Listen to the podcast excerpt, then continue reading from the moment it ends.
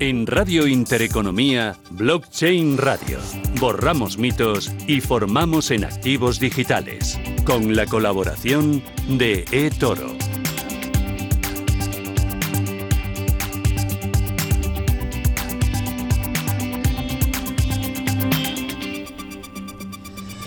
Esto es Radio Intereconomía y arranca una nueva edición de Blockchain Radio. Es jueves, día 30 ya de septiembre, último día del mes. Javier Molina, ¿qué tal? ¿Cómo vas? ¿Qué tal, Susana? Oye, menos mal, ¿eh? porque menudo mes. O sea, no hemos podido ni respirar. Me acuerdo cada vez que dices, nos acostamos y nos estamos perdiendo cosas. No, no, es que pestañeamos y nos estamos perdiendo cosas y parece como si el mundo se acabara. Hubiera que, hacerlo todo ahora y todo tiene que pasar ahora mismo. Si no, eh, pasado mañana no hay que hacerlo fácil, porque si no, si, se te complica, la lías. Bueno, enseguida vamos con la actualidad, pero antes, ¿quiénes nos van a acompañar? Que te he visto un poco controlado en este programa. Sí, ¿eh? estoy, más tranquilo porque abrimos un nuevo espacio ah, eh, que ahora te cuento. Vamos a tener a Miguel Caballero, vamos a cerrar ya toda esta, esta parte de, formación de, lo que son las cadenas ¿no? de, capa 1, capa 2. También vamos a ver eh, qué es esto de Lighting Network, porque no lo hemos comentado aquí en Antenas, que es otra, otra capa que se crea sobre, sobre la, red, sobre la blockchain de, Bitcoin.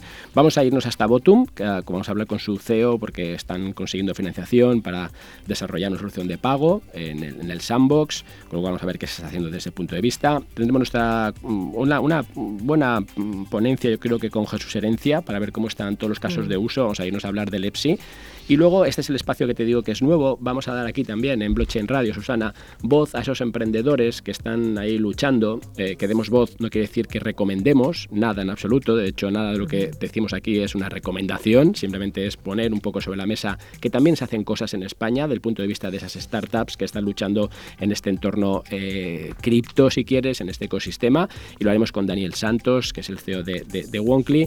Y acabaremos con Joaquín, porque al final no podemos estar un programa sin que Joaquín nos, ponga esas notas de, actualidad. Pero hoy le vamos a, preguntar, no sé qué te va a gustar, Susana, que es el primer, se ha aprobado el primer fondo cripto en Suiza, ¿vale? O sea, y esto es importante y creo que pues Joaquín nos, nos cuente por qué y qué diferencia hay esto contra un ETN, que también están cotizados ya en, la bolsa, por ejemplo, en Suiza, y demás vehículos de, inversión. Y acabaremos. Hoy le he pedido a Gabriela Chan, desde CIHub, que nos cuente ya eh, proyectos reales de inversión, que nos ponga pues dos ejemplos, un ejemplo para que entendamos ¿no? esa inversión de impacto, cómo la llevamos a cabo. Como siempre, Susana, son ideas, nunca recomendaciones, eso tenemos que hacerlo porque cada vez nos adentramos en eh, temas más complicados y aunque yo chequeo personalmente cada uno de los ponentes, eh, al final, pues oye, tenemos que saber qué es esto. Se trata de poner ese mapa de lo que sucede en el entorno blockchain y en el entorno cripto en España. Bueno, para poner el mapa en orden hay que echarle unas cuantas dosis de actualidad.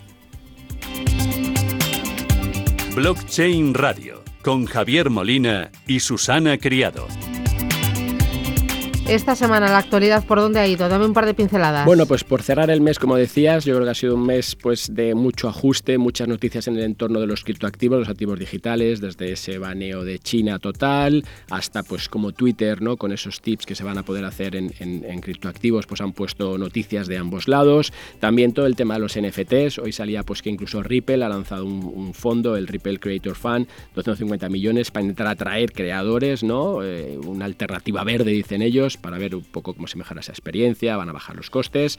Eh, tema de Solana también, que, está con el protocolo Metaplex otro impulsor de NFTs. Ethereum 2.0, que, seguimos con ello. El upgrade al, Proof of, eh, of, Stake parece que está más cerca, a finales de octubre, con lo que es el, proyecto Altair. Y también, pues como te decía, esa aprobación del primer fondo cripto, ¿no? Todo esto en un entorno donde vemos bajos volúmenes de negociación, donde vemos eso que te comentaba yo semanas anteriores, que, desde un punto de vista de los precios, que somos siempre, intentamos evitarlo, pero que esa correlación entre el entorno de los activos digitales y el entorno clásico está en niveles elevados, ¿no? Ahí estaba viendo contra el S&P o contra el Dow Jones, estamos hablando de 0,4, ¿eh? entonces eso a 90 días, eso es eh, un dato elevado que hay que tener en cuenta si estás posicionándote, porque como yo siempre digo, el riesgo aquí sí se tiene que gestionar. Muy bien, esta es la actualidad, ya nuestra puesta a punto en orden. Es momento de nuestra primera clase, formación. Y de nuevo, Miguel Caballero, CEO de Tutelus. ¿Qué tal, Miguel? Buenas eh, tardes, bienvenido. Hola, Susana, buenas tardes. Bueno, vamos avanzando en contenidos, ¿no? Me lo estáis poniendo cada vez más difícil. Oye, pero hoy, hoy Susana, mm, ya permíteme Miguel, ya que estamos aquí en, eh.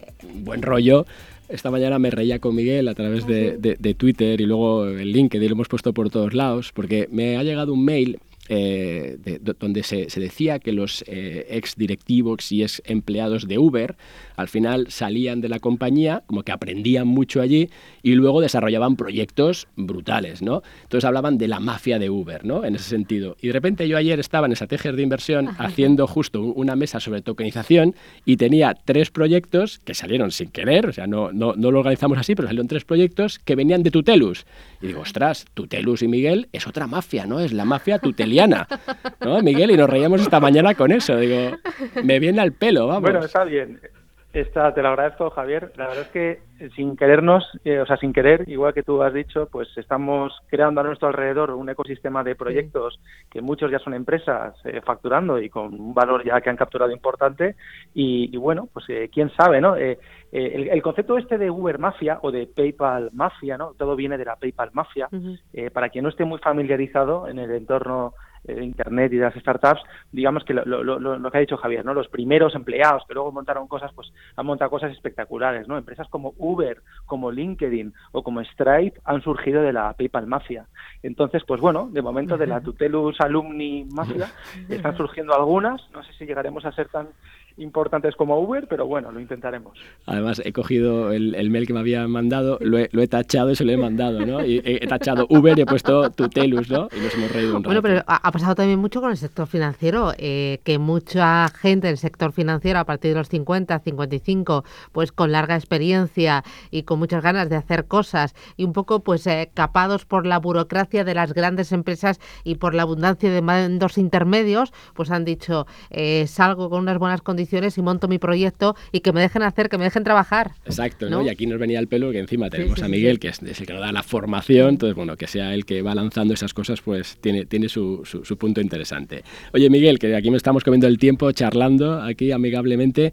Oye, eh, quería cerrar un poco esta, esta etapa que hemos repasado, ¿no? Con las L1, con las, con las L2, y hay un concepto que no hemos explicado muy bien, ¿no? Que son las, eh, las cadenas laterales. No sé si nos puedes así ponerlo fácil, pues ya hemos visto, oye, pues las, las capa 1, pues Ethereum, por ejemplo, las capas 2 que vienen a solventar esos problemas, si quieres, de, eh, de, los costes de transacción, de la, un poco al final de, hacer que todo sea escalable.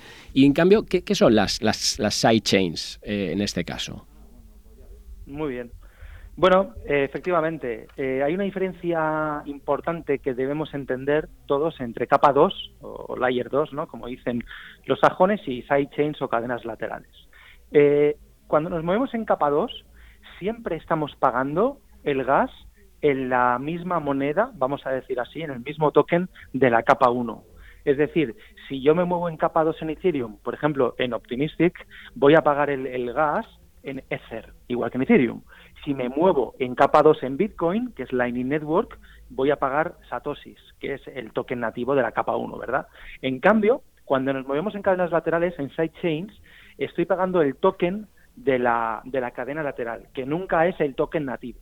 Esto significa que hay un punto interesante, eh, crítico, y cuando yo crítico no quiero decir que sea negativo, pero sí muy a, muy a cuidar y a proteger, que es el paso de la cadena principal a la cadena lateral. Es lo que se llama el famoso contrato de bridge. Es decir, yo puedo tener en Ethereum Ether, ¿verdad? O puedo tener incluso eh, eh, lo que se llama Wrap BTC, ¿no? que es el Bitcoin rapeado en el propio Ethereum, y me lo quiero llevar a, a una cadena lateral como Polygon. Entonces, eh, lo que hago es utilizar un bridge, ¿vale? voy, a, voy a cambiar la seguridad de la red nativa de la capa 1 por la seguridad de la cadena lateral que es Polygon y digamos que en la nueva cadena lateral se van a generar los mismos tokens que tenía en Ethereum, pero en esa nueva cadena. Por lo tanto, ese bridge es el que acumula todos los tokens originales, ¿vale? Los detractores o los que no confían demasiado, los que no les gustan las cadenas laterales, siempre utilizan el, el, bueno, pues el condicionante de la seguridad, ¿no? Es decir, estamos confiando al final en que los validadores de la red y esos contratos de bridge pues van a estar seguros. Pues, ¿Nos lo podemos creer? Pues hombre, la experiencia y la práctica nos dice que de momento eh, toda la tecnología está bien hecha y no ha habido ningún solo problema en estos contratos. Pero bien es cierto y termino este punto ya, que lo que tenemos en la cadena lateral no es nunca el token nativo. El token nativo está en la cadena principal. Mientras que lo que tenemos en la capa 2 sí que es token nativo. Pero entonces ahí, Miguel, por ejemplo, cuando hablamos de, Solana, que estamos hablando de una blockchain que sí que tiene su token nativo, ¿cómo diferenciamos una de otra? Bien, bueno, tenemos, efectivamente, es un, es un, buen caso, ¿no? Porque es como la BSC. ¿La BSC es una cadena lateral de Ethereum? No, es una red propia. Eh, Solana es otra red propia, ¿no? Lo que, lo que tiene, lo que tiene el condicionante es que utilizan lo que se llama la, máquina virtual de Ethereum, es decir, la capacidad de poder eh, generar aplicaciones, ¿verdad? Eh, y, el cómo se programan esas aplicaciones exactamente igual que en Ethereum. Pero son cadenas distintas. Cada una de esas redes, Solana o BSC, tiene su propio conjunto de validadores, que son los que pues rigen las normas y el, el cómo se minan los bloques, y ese conjunto de validadores es diferente al de Ethereum, no tiene nada que ver. De hecho, Ethereum todavía estamos en el Proof of Work que ya conocemos y aunque pasemos a Proof of Stake, los validadores son distintos. Y ahí, Miguel, eh, en ese caso, las operaciones que se van realizando, o sea, el tema de seguridad, eh, claro, estamos sometiéndolo un poco a tensión, porque si estoy en, al final pasando por un bridge, como decías, eh, no tiene nada que ver con la seguridad que me da Ethereum, ¿no? ¿Cuál es ese punto crítico y eso, cómo lo valoro? Eso es. Bueno, yo creo que es importante valorarlo desde una perspectiva de descentralización. Es decir, eh, por ejemplo, la BSC es muy rápida, es una cadena muy rápida, eh, pero porque tiene pocos validadores, tiene 21 validadores. Mm. Eh, bueno, estamos en cierta medida condicionados a, a, lo que pueden hacer esas 21 personas, ¿no? No son personas físicas, pero bueno, ¿me entiendes? Esos 21 nodos. En cambio, en, en, Polygon tenemos, bueno, tenemos 100 validadores que, que, comisionan, vamos a decirlo así, y en Avalanche tenemos miles. Entonces, para mí el ejemplo máximo que lo hemos hablado muchas veces es Bitcoin, ¿no? Es la red más descentralizada del mundo, miles y miles y miles de nodos que están guardando la información de los bloques y para mí un, elemento de seguridad a tener en cuenta es el, grado de descentralización en cuanto a validadores. Cuanto más descentralizada esté, más segura es esa red. Y oye, y ya también por cerrar esta parte, eh, lo has mencionado antes, el caso de Lightning Network, ahora tan de moda otra vez, que se está viendo pues cómo esos canales se siguen incrementando. Cuéntanos cómo funciona eh, esa capa 2 sobre Bitcoin. Pues es una tecnología, la verdad es que maravillosa, ¿vale? Que surgió hace ya tres años, pero que está despegando, pues desde el año pasado y más mm. fuertemente, como bien decías ahora. Y básicamente se trata de, yo siempre lo asemejo a la magia, ¿no? Es como magia, quiero decir. Bitcoin nos encanta, el valor que acumula, eh, bla, bla, bla, pero las transacciones son lentas, eh, 10 minutos en confirmar cada bloque y hasta que yo hasta que no tenga tres bloques, más o menos 30 minutos, pues no tengo la certeza de que la transacción se ha hecho y, no se puede revertir. Con Lightning Network lo que hacemos es crear lo que se llaman, utilizar canales en esos canales hay Bitcoin bloqueado, vamos a decirlo así, que lo sacamos de la propia cadena principal, ¿vale? Y por lo tanto eh, movemos Bitcoin por una serie de autopistas que van a tiempo real. Por lo tanto, eh, podemos mover y dentro de poco lo, podemos hacer hasta en directo, eh, aunque esto sea radio y no se vea, ¿no? Como en la televisión, lo podremos hacer, Javier y Susana. Yo te voy a enviar 0,01 euro, si queréis un céntimo de euro en, en Bitcoin por la red de Lightning Network y te va a llegar exactamente igual de rápido que si fuese una tarjeta de crédito, ¿no? Milisegundos. Por lo tanto, pues bueno, solucionamos el problema de Bitcoin de que es muy lento para transmitir y que tienes que mover cantidades grandes porque las fees, las, costes, eso es. el, peaje, los costes son altos. En Lightning Network los costes son absolutamente tendiendo a cero, o sea, estamos hablando de 0,0001 un dólar a lo mejor y puedes mover lo que quieras, desde 1 hasta 0,1 hasta 1000. ¿no? Entonces, para mí, soluciona en relación a pagos, ¿vale? y a traspasos de dinero. Imagínate un Bizum, ¿verdad? Un Bizum montado sobre Bitcoin, pues alucinante por, por, la cantidad de servicios que nos puede prestar a los usuarios. Que ahí, Miguel, el único requisito será que igual que en Bizum tengo que tener una cuenta ¿no? en el Santander, aquí tendré que tener algo, ¿no? Que, es ese un nodo, aquí que, necesitas, es lo que tengo que tener. Exacto. Nada, mucho más sencillo. Aquí necesitas un monedero, una aplicación en el móvil, que dentro de poco te contaré la que estábamos a punto de lanzar ah. con otra de las empresas en las que participo y ya está. Y tienes una aplicación y yo te mando a ti un euro, dos euros, medio euro o cien igualmente no tengo que, saber nada del entorno cripto, o sea, va a ser algo fácil de Tú utilizar. Simplemente lo utilizas. Eso es. Y lo aprovechas. Absolutamente nada, absolutamente nada. De hecho, hasta la cantidad que tú ves en una aplicación de estas, tú el dinero lo ves directamente en euros. O sea, eso está dicho como, está pensado, como digo yo, para muggles, ¿no? Los famosos muggles en Harry Potter, ¿no? Los que no eran magos ni descendientes de magos. Pues eso está hecho para muggles, o sea que vamos en esa línea. Bueno, al final es como Internet. Nosotros no sabemos cómo funciona Internet ni lo que hay detrás de, del ordenador o del móvil, pero sabemos cómo funciona utilizar WhatsApp, lo aprovechamos, o cómo meternos en Google y buscar cualquier cosa o mandar una foto. Claro, sabes las bondades, pero no tienes por qué saber las tripas. Miguel Caballero, CEO de Tutelus, enhorabuena. Ya nos contarás esas novedades que me has dejado con la mira en los labios. Un placer. Muchas gracias. Gracias. Hasta pronto. Chao. Blockchain Radio. Aplicaciones y proyectos.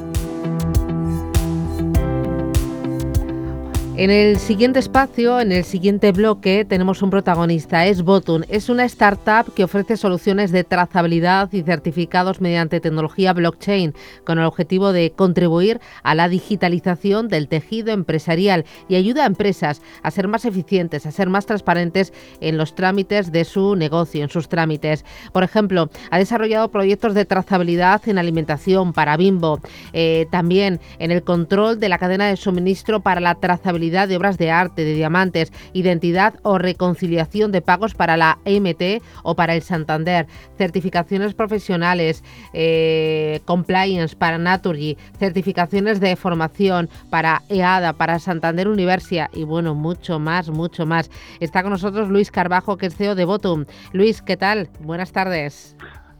Hola, buenas tardes. Bueno, estáis en una auténtica mm, eh, ebullición, ¿no? en una auténtica burbujita y además eh, recientemente habéis eh, cogido, habéis conseguido financiación para el desarrollo de una solución de pago en Sandbox. Cuéntame los detalles, Luis.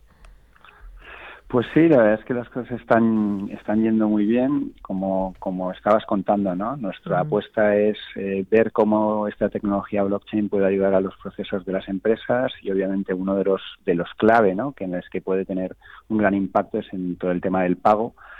Y bueno, con, cuando vimos la oportunidad de que habría el Banco de España y la CNMV de testear y regular o querer regular ¿no? nuevas soluciones tecnológicas eh, dentro de una posibilidad de trabajo con, con blockchain, pues eh, apostamos por ello y desarrollamos una solución de pagos para permitir a las empresas que una cosa tan sencilla como explica Miguel antes, ¿no? que, el, que el uso del cripto pueda, pueda ser algo viable y en eso estamos, ¿no? en el desarrollo de una solución de pagos eh, que ya está siendo testeada por el Banco de España, en este caso es el organismo regulador que nos tutela y que lo que intenta es pues eh, llevar ese mundo o esa tecnología para que puedan ser utilizada por las empresas. Y en, este caso, eh, pues bueno, ha apostado por nosotros un blockchain en concreto que está muy especializado en pagos, que es el blockchain de Stellar, y es con la tecnología que vamos a desarrollar esta, esta solución, ¿no? en la que van a poder utilizar las empresas para hacer pagos transfronterizos pues con un coste y unas prestaciones pues eh, mejores que las que actualmente ofrece pues los servicios financieros actuales. Oye Luis, para los que no lo sepan, ¿qué es Stellar? Cuéntanos un poco qué viene a ser este protocolo.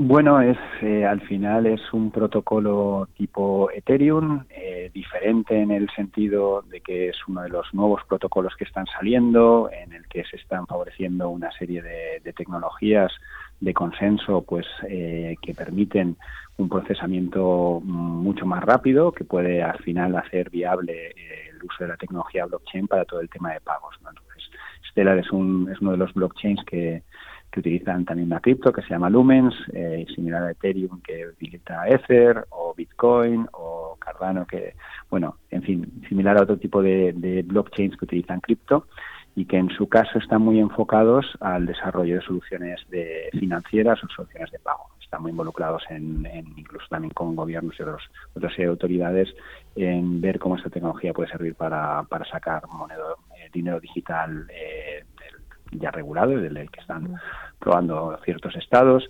Y bueno, es una de las soluciones que nosotros técnicamente consideramos más viables para, para facilitar el pago entre empresas, ¿no? para hacer pagos B2B de grandes cantidades a rápida velocidad y con un coste eficiente. Y aquí, Luis, para que nos entendamos, lo que estamos haciendo es tokenizar los pagos ¿no? entre compañías, en este caso.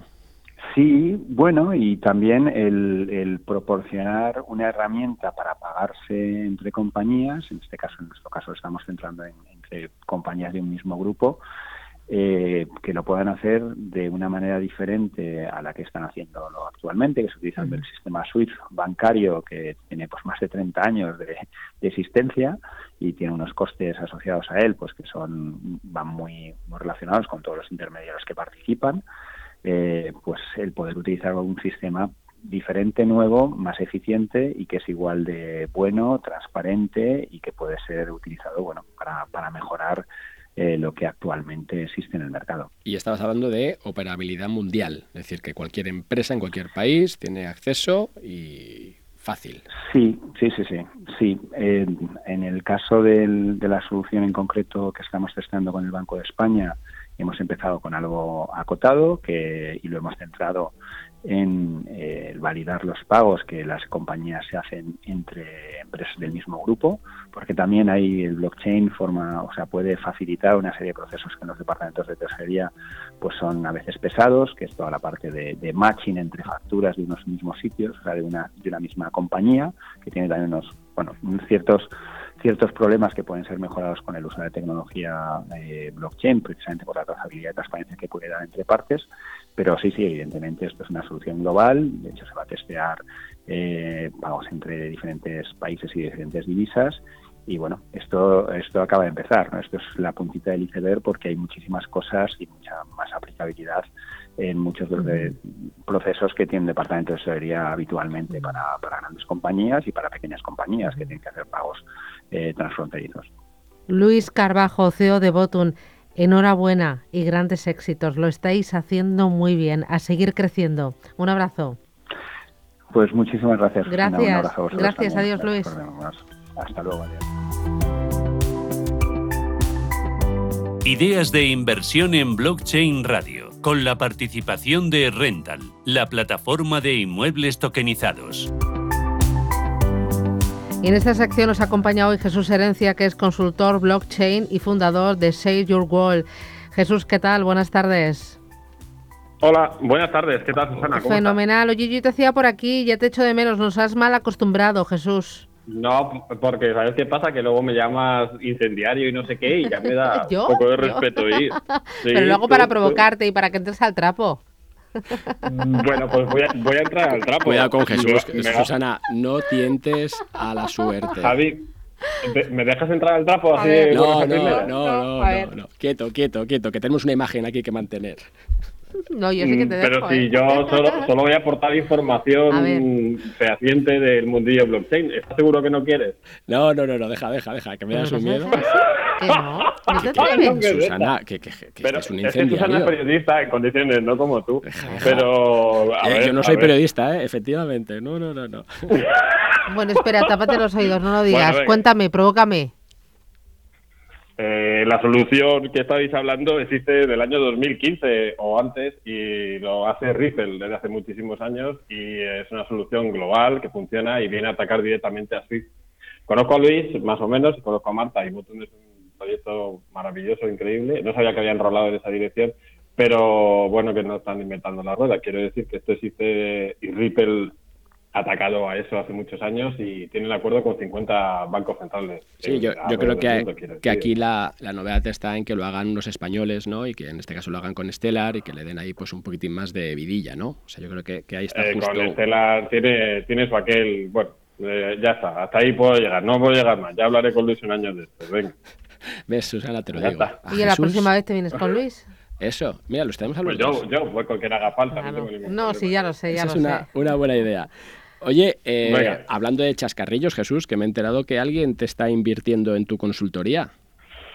Pues, cuéntanos, ¿qué, está pasando? Mm, os voy a dejar a medias, lo siento, porque no puedo hacerlo todavía. Mm, está pasando que, bueno, pues que hay gente que, que sí, pues igual que estamos aquí, ¿no? Y existe Blockchain Radio, entre otras muchas cosas, y gente que se va dando cuenta que el futuro pasa por esta tecnología. Y tengo la fortuna de tener amigos conocidos después de cuatro o cinco años eh, en este mercado ya, que han decidido pues apostar por el proyecto de Seller World, de, una consultoría en condiciones y sabiendo qué es lo que quiere hacer la gente por y para los clientes y las empresas medianas y grandes, sobre todo. Y, la verdad es que tengo la suerte de que voy a recibir un apoyo económico que viene muy bien, teniendo en cuenta que dije, claro, que es que estas cosas no las sabéis. Yo he abandonado el banco, llevaba 13 años trabajando en Credit Agricole como responsable de IT y el 4 de junio fue mi último día y decidí tirarme ya a la pues al vacío digamos. Sí, así que bueno, pues he encontrado gente que me quiere apoyar en el camino y, bueno, pues ahí estamos trabajando con una persona en UK también y muy bien, la verdad es que muy, muy contento. Da, sí que hay alguien que conocéis muy bien, además, que espero que esté también dentro y cuando llegue ese momento y ese caso, pues un día hacemos... Bueno, ves que no, no soy periodista, Susana, pero no me pierdo una, ¿eh? Ya, ya, ya, ya os veo. ya, ya me dirás quién es. Oye, Jesús, em, pasando un poco así, para, darle un poquitín ya también de, más forma a, tu intervención, cuéntame qué es esto del, del EFSI, e, esta especie de infraestructura europea de blockchain. Pues sí, no, no sé si se lo habéis tratado mucho o no, además viene un poco de la mano también lo que estamos comentando por eso. De, de, Ripple. El eh, EPSI es eh, la plataforma, es una plataforma europea con redes de nodos interconectados entre sí, ¿vale? La Comisión Europea es la que gestiona los nodos de EPSI a nivel europeo y las autoridades del Estado, de los Estados miembros son los que son capaces de también gestionar los propios nodos a nivel nacional.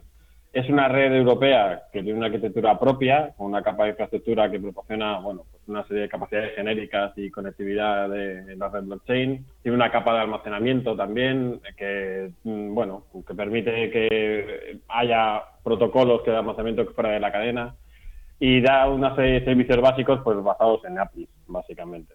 Esto nació en 2018 a través de una cosa que se llamaba el European Blockchain Partnership, que metía a toda la Unión Europea y aparte del norte de Europa, que se comprometieron un poquillo a trabajar pensando en hacer realidad el potencial que tienen los servicios basados en blockchain para todos los beneficios y la sociedad en general.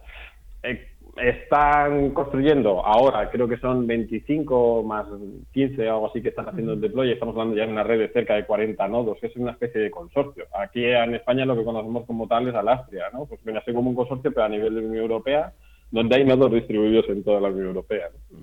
Y, está diseñado, pues eso, para construir un, ecosistema blockchain distribuido que favorezca al mercado y, y a lo que es el sector público sobre todo. Y Jesús, ¿qué casos de uso se están dando? O sea, ya dame datos reales que estén utilizando esta infraestructura. A ver, esta gente con casos de uso en general eh, hay que ver EPSI como algo mm, básico, ¿vale? O sea, que tampoco nos vamos a ir, blockchain permite lo que permite, no salva el mundo como todos sabemos y da para lo que da. Entonces, bueno, eh, desde lo que es una red nueva, entre comillas, que llevan un año y medio con ella y tiene una gestión curiosa, pues se han planteado por los típicos de trazabilidad de documentación. Inter, siempre estamos hablando de intereuropeos, cuidado, ¿vale? Estamos hablando de que ellos están atacando a un, a un universo de gente muy grande. Trazabilidad de documentos, el tema de compartir los datos de confianza, eh, gestión de diplomas. Hay uno muy interesante que eh, lo está intentando empujar mucho, que es el tema de abrir la fuente de financiación de, los, eh, de las pymes, que me parece que está muy bien, y también están metidos con el tema de la tarjeta europea de seguridad social.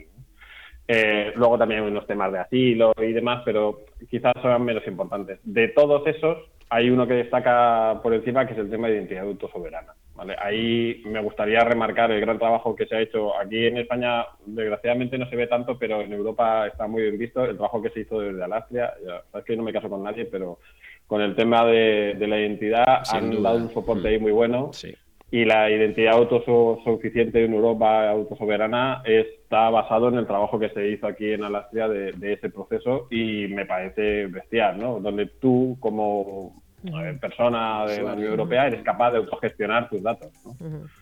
Jesús, eh, muchísimas gracias por atendernos la próxima vez aquí en estudio y con todas esas novedades que nos tienes que contar. ¿De acuerdo? A ver si es verdad. Oye, Javi, me perdonas, ¿no? Bueno, ya veremos si te vuelvo a invitar. Bueno, venga, vale. Yo, yo, le enredo, no te preocupes. Gracias, hasta luego. Adiós, Jesús. Provocador. Adiós. Blockchain Radio. Actualidad, información y rigor.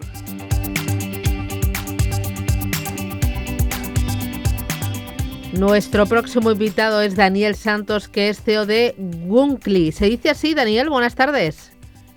Muy buenas tardes, Susana. Efectivamente, así se dice, Wonkly. Wonkly. ¿Y qué es Wonkly? Eh, preséntanoslo, porque ayer yo estuve, cuando me lo presentó Javier, que me mandó la escaleta, eh, me estuve metiendo en internet, en YouTube. Oye, ¿y no paras la cantidad de seguidores que tienes, todo lo que haces y qué forma de contar tan novedosa todo lo que es eh, blockchain y todo este nuevo mundo?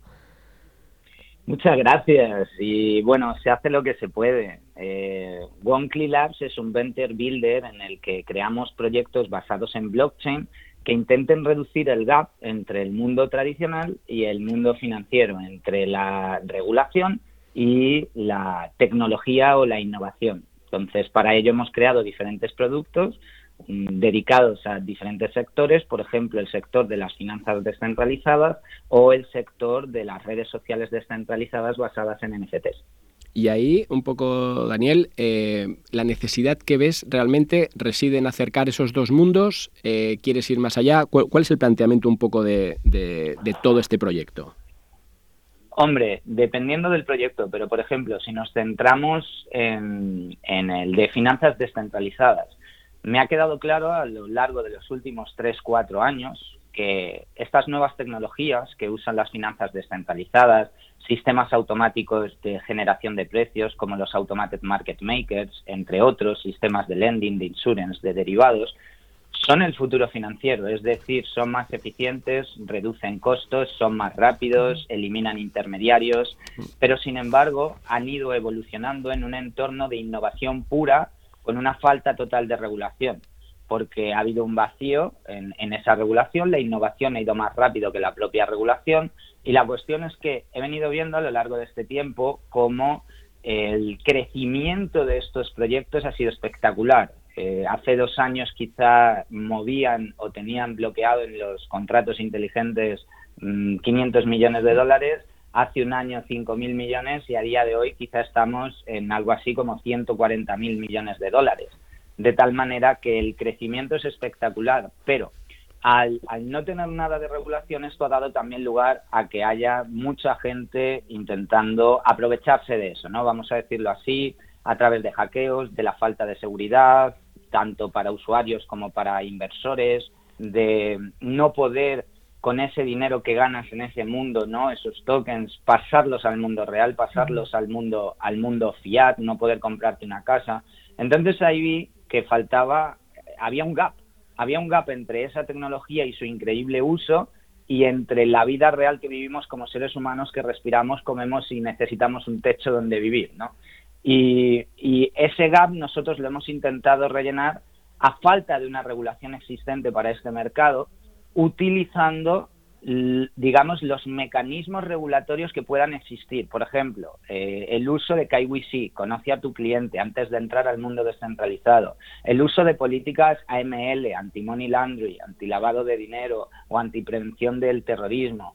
Eh, todo este tipo de políticas, compliance, compliance officer en nuestra plataforma, sistemas de trazabilidad para que cuando tú quieras sacar ese dinero del mundo DeFi o del mundo de las finanzas descentralizadas a euros, a dólares, a fiat, tengas un reporte completo con quién eres, tu situación económica, qué has hecho, eh, todas las transacciones que has realizado para que tú se lo puedas enviar a Hacienda o a, la, o a la entidad financiera que corresponda y tengas un origen, un medio y un final de tal manera que conectes estos sistemas para generar una verdadera libertad financiera a los ciudadanos. Ahí es donde entramos nosotros. Claro, ahí Daniel me, me, parece brutal, o sea, un poco lo que es el objetivo de, de, todo este proyecto Wonkly, pero me, me, chirría una cosa, ¿no? Y es que intentamos, o sea, siempre hemos venido diciendo, ¿no? Esa libertad que nos da toda la parte, si quieres, descentralizada, eh, ¿no? Y, que pues tanta gente ha estado pues apoyando, ¿no? A, oye, hay que estar ahí fuera del sistema, entre comillas, eh, tener tus claves, tener tu dinero, y en cambio tú me estás diciendo que quieres hacer todo lo que esos servicios te dan, pero de un punto de vista regulado. Entonces, ¿Cómo, ¿Cómo lo casas? ¿Cómo lo explicas esto? Hombre, a mí me gustaría vivir en un mundo lleno de arcoíris y unicornios azules. Sería fantástico. Me, encantaría vivir ahí, ¿no? En un mundo descentralizado donde todos pagamos con criptomonedas, los gobiernos dicen haz lo que quieras, que también sería un caos desde mi punto de vista. Pero la cuestión es que eso no es así. La realidad es que tenemos una gran innovación, tenemos unos genios creando unos protocolos que es que algunos los, los intentas entender matemáticamente y te explota la cabeza. Necesitas a un matemático a tu lado que, te vaya guiando, pero no sirven de nada si no los conectas con el mundo tradicional. Y, y aquí pasa una cosa, Javier, y es que los reguladores y los gobiernos no son tontos. es decir, se, comienzan a enfadar. Una mm. cosa es que no mm. vayan tan rápido en la innovación, pero otra cosa es que sean tontos, no lo son. Y cuando empiezan a ver que se mueven 150 mil millones y que algunos de estos protocolos mueven más que el IBEX 35 cada día, y les dicen, como ha dicho Gary Gensler, el, el presidente de la SEC de Estados Unidos, que les está diciendo, vengan a regularse, vengan a regularse y se está empezando a enfadar, ¿qué sucede si no hay un intermedio? Lo que va a suceder es un, es un quiebre del sistema, es decir, una lucha de titanes entre el mundo descentralizado y el mundo centralizado que solo puede acabar con un ganador. ¿Quién crees que sería el ganador? No, no, está claro que sería el, claramente. Obviamente. El, el, centralizado. ¿Y qué sucedería con esta tecnología? Que del día a la mañana dirían todo token que provenga de aquí es ilegal, como ha hecho China. Entonces, la cuestión es que si no queremos que eso llegue, tenemos que dejar las utopías de un lado y centrarnos en apoyar esta innovación dentro de marcos regulatorios en los cuales se fomente la innovación, pero protegiendo al usuario, al creador y al inversor. Al menos ese es mi punto de vista. No, no, sin duda. De hecho, eh, escribía yo en el Confidencial hace unas semanas ¿no? que esas criptoélites eh, que teníamos pues estaban acercando a las, a, las élites financieras clásicas por un tema de pura supervivencia, que es un poco lo que tú dices, ¿no? Y ahí entiendo que la, la idoneidad de tu proyecto pues cuadra perfectamente.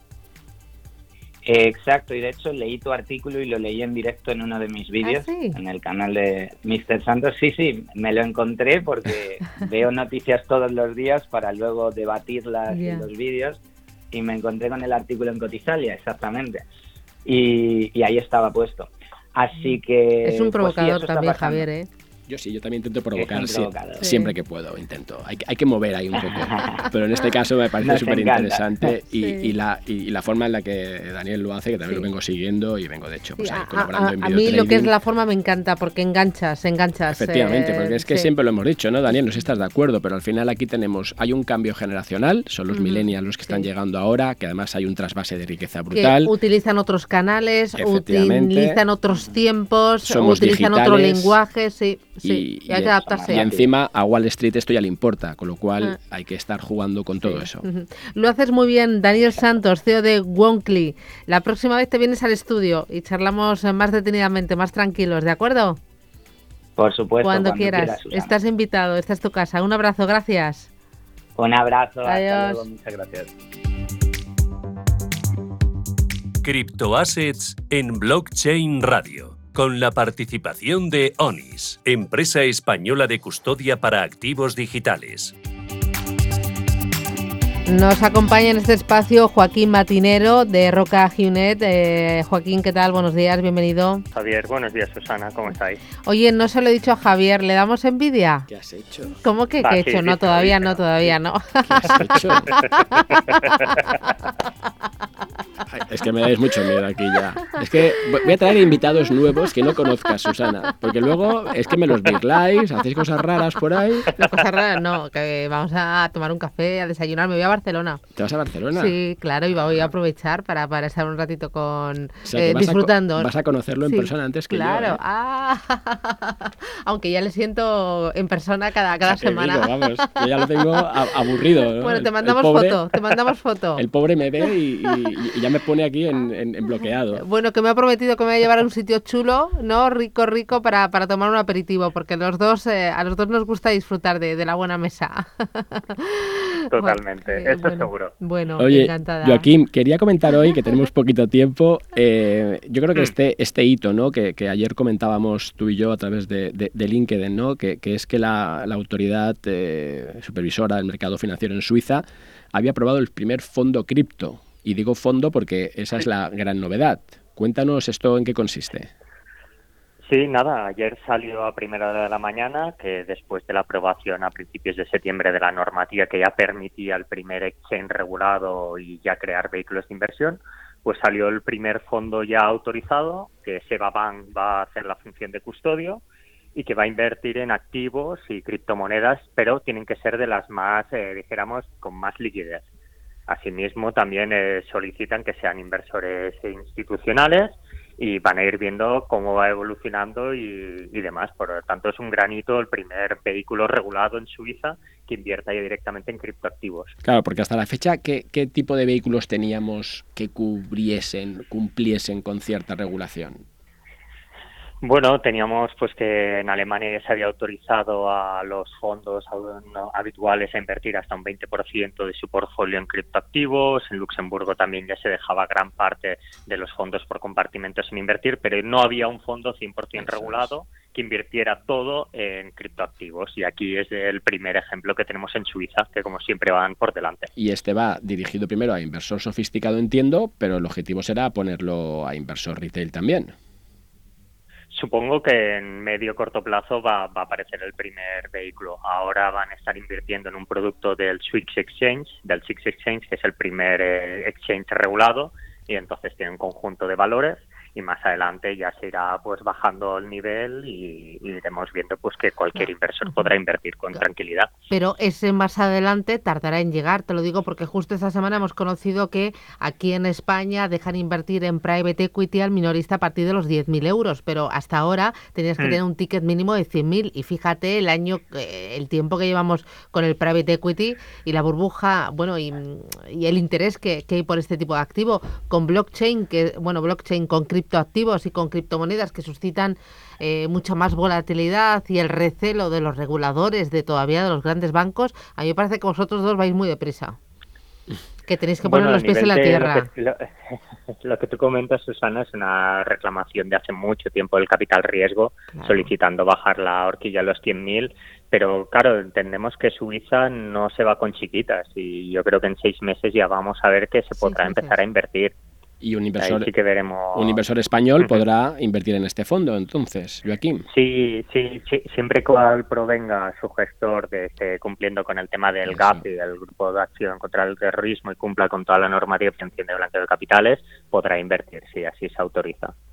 Yo recuerdo siempre cuando veo estas cosas, eh, hace unos años con, con unos amigos intentamos eh, crear eso, una, la primera gestora ¿no? de, de digamos, de, de, criptoactivos. Y fuimos a ver a varias entidades financieras, a las top, sobre todo por la parte más de custodia inicialmente, que no teníamos a Onis, no teníamos a Prosegur Crypto, nada de esto, y, y, nos miraban todos con cara de, flipados, ¿no? Diciendo, ¿estos dónde van? ¿no? Exacto, este, fíjate, este tipo que viene aquí de banca de inversión, que, sí, que se cree aquí y tal, y, me despacharon de malas formas. Y te hablo de 2016, o sea, tampoco hace, hace tanto, ¿no?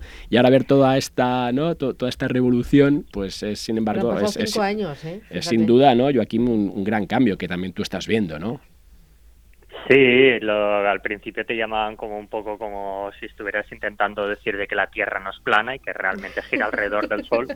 Y ahora ya te vienen a ver y te dicen, pues puede que tenías razón en ese momento. Y te los miras diciendo, pues sí, puede, algo, ¿no? Pero sí que algo de Nostradamus tenemos. Bueno, Joaquín, muchísimas gracias. Cuídate mucho y nos vemos la próxima semana. Un abrazo.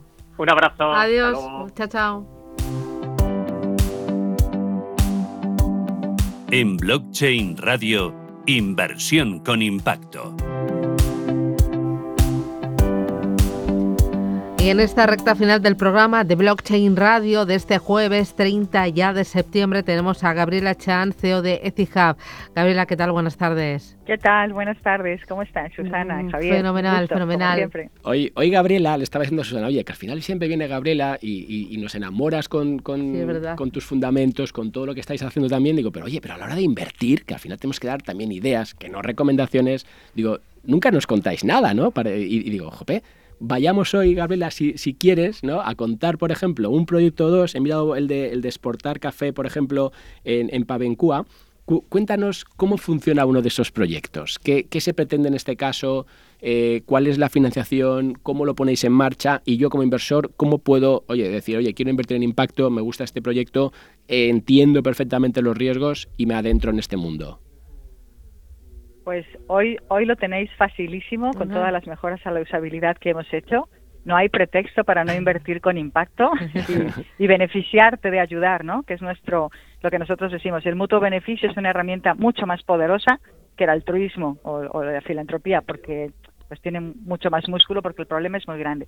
Pues directamente en los proyectos entráis a etihub.com, elegís proyectos y os lleva directamente a los que están abiertos. Como has mencionado, Javier, eh, tenemos el de exportar café a Pavencul, pero por, me gustaría contarlo así rápido.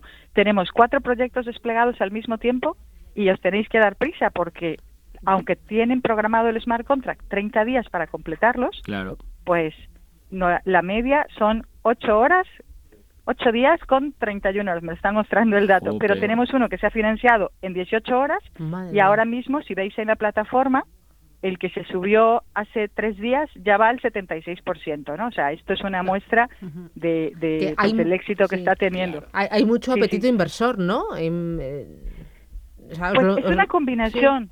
Es una combinación, Susana. Es el apetito inversor porque ¿quién se resiste a un 8% de interés anual con triple impacto económico, social y medioambiental? Con un impago de apenas el 1%, pero que encima no te afecta porque tenemos pues nuestro innovador sistema de compensación, ¿no? Que para este 1% de impagados, mm, el mm. colateral, exacto, está protegido este 8%, ¿no? Entonces, pues ¿dónde hay que firmar? Entonces, te cuento, en el Exportar Café a Pavencul, esta comunidad está solicitando fondos para ayudar a costear todo el proceso de exportación. Eh, exportamos ahora cinco países, eh, España, Reino Unido, China, Canadá y Estados Unidos de momento y estamos abriendo más, más mercados. ¿no? Entonces es, pues así como se les ayuda en algún momento para desombrar, para el control de malezas, para el corte, pues es un acompañamiento que se hace a lo largo de todo el ciclo productivo del café, desde los cuidados hasta que se recoge la semilla y, se procesa y queda lista para exportar. ¿no? Es un acompañamiento integral. No solo les damos dinero para producir, sino para venderlo y que con esta venta pues se facilite el pago del, del préstamo. Claro, o sea que aquí, aquí, Gabriela, le estáis ayudando a, exportar, ¿no? A eso que producen, en vez de dárselo a aquel típico mayorista, entiendo, ¿no? Que, que, les pagaba peor, les ayudáis vosotros para que ese dinero se quede en la comunidad y no en el intermediario. Así es, es parte de la propuesta de valor de Ethic Hub, ¿no? Financiar una cadena de suministros más corta, con menos eslabones, donde cada uno de los eslabones que hay aporta valor. Entonces aquí hemos eliminado a todos esos intermediarios que no, redundancia, no aportaban valor. ¿Y qué sucede? Pues al no tener este, esta pérdida financiera entre el medio, pues se benefician. Eh, de aquí sale para beneficiar a los lenders, a, Etihad mismo y por supuesto a los agricultores que reciben en promedio el 50% del margen de beneficios que se obtiene con la exportación. Es decir, además de vender como si vendieran su café en local a buen precio, todavía se benefician adicionalmente. Y esto incentiva la calidad. Esto es muy importante. En blockchain tenemos la maravillosa ventaja como herramienta de poder crear bucles de incentivos que mejoren las, las, la participación de la gente, ¿no? Entonces, aquí el que nos ha entregado un café con una nota de, de tasa más alta, pues recibe todavía un poco más que su vecino. Y él dice, oye, ¿y por qué a él le viste un poco más que a mí? Que están contentos todos, ¿no? Ah, pero porque él cuidó un poco más cómo, cómo lo procesó, cómo lo cortó. Entonces eso incentivas a que diga, oye, pues yo también lo voy a hacer para la siguiente cosecha.